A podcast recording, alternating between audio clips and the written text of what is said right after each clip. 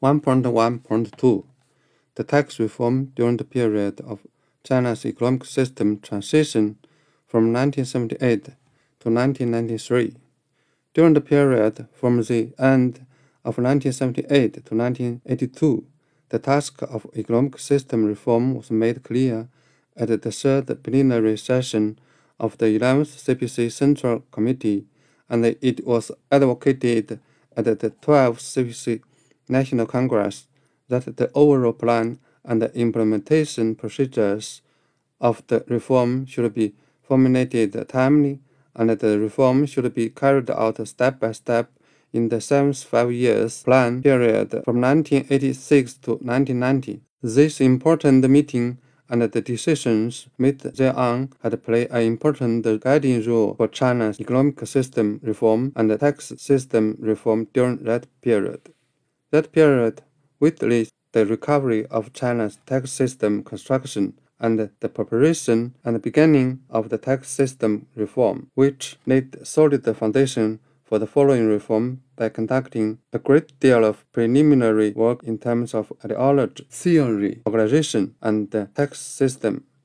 In the meantime, China's tax system reform attained the first comprehensive breakthrough after the reform and the opening up, which was of great significance.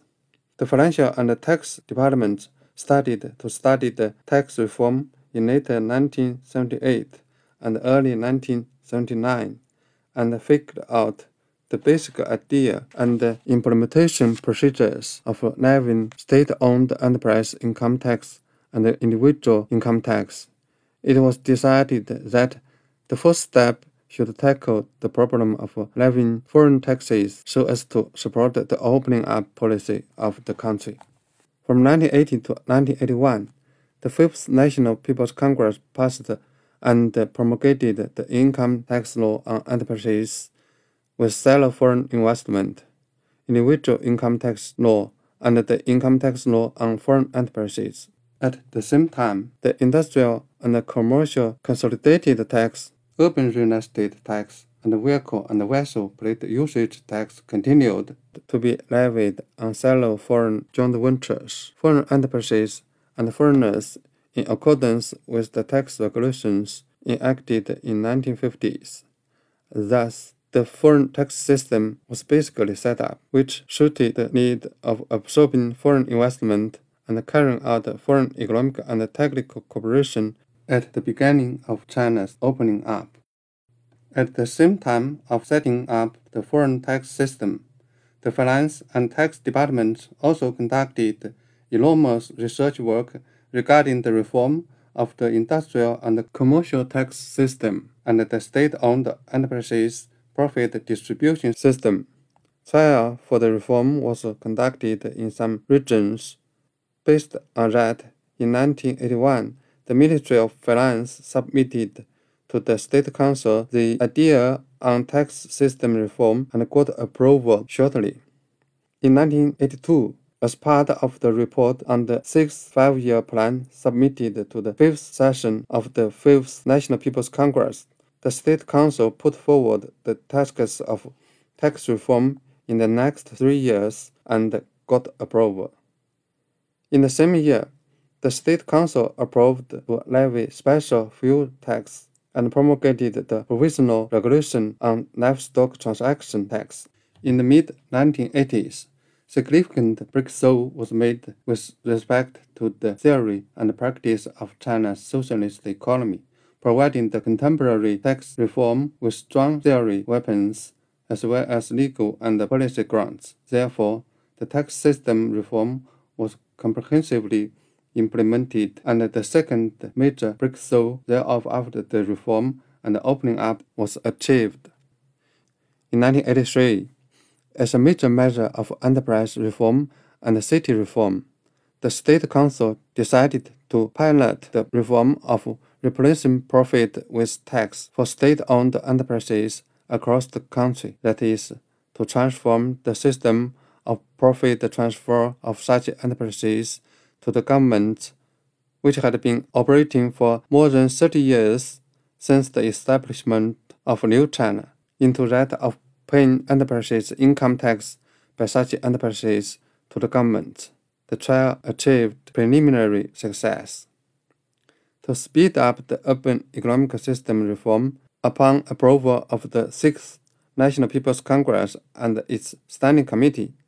the State Council decided to implement the second step of replacing profit with tax reform and the comprehensive industrial and commercial tax system reform from October 1984 and promulgated the administrative regulations on levying state-owned enterprise income tax, state-owned enterprise regulation tax, product tax, VAT, business tax, salt tax, and resources tax.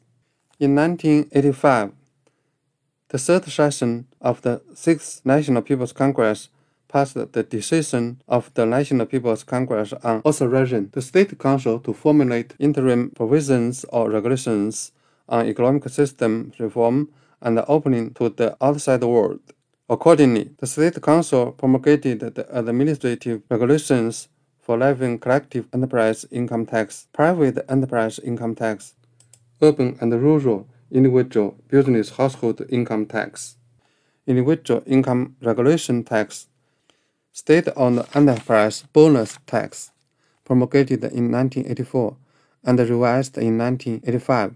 collective enterprise bonus tax, institutional unit bonus tax, state-owned enterprise wage regulation tax,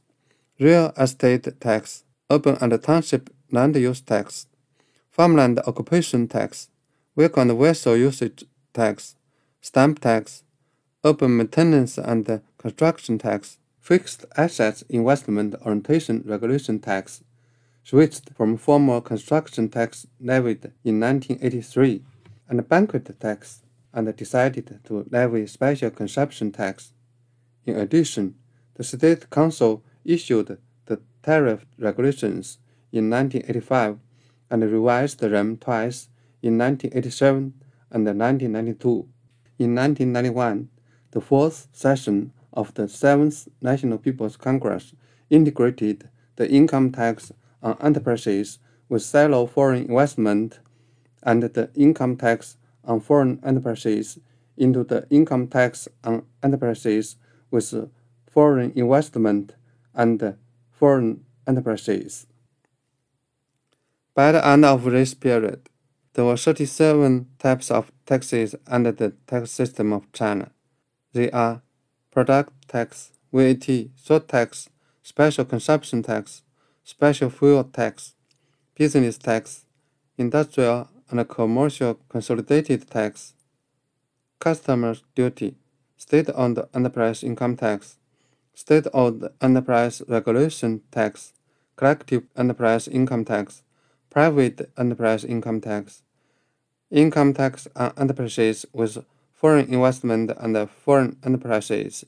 individual income tax, urban and rural individual business household income tax, individual income regulation tax,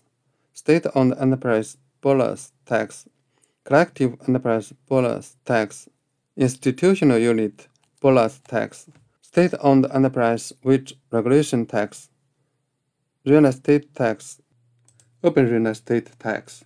urban and township land use tax, farmland occupation tax, deed tax, resources tax, vehicle and vessel usage tax, vehicle and vessel plate usage tax, stamp tax,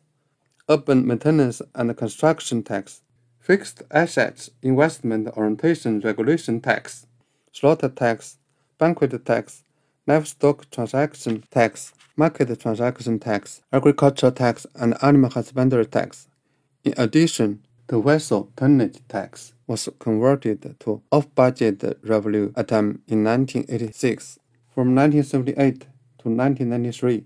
while pushing the economic development and deepening the reform, China has explored the tax reform in an all-round way. As such, the tax reform had been deepened step by step, and great progress had been made. A new tax system compatible with the beginning stage of China's economic system reform had been preliminarily established, under which domestic, foreign, and urban rural taxpayers were treated separately. Goods and services taxes and income taxes were major taxes, and property taxes and other taxes were supplementing taxes. As the function of taxation was strengthened, the tax revenues increased steadily with the economic development.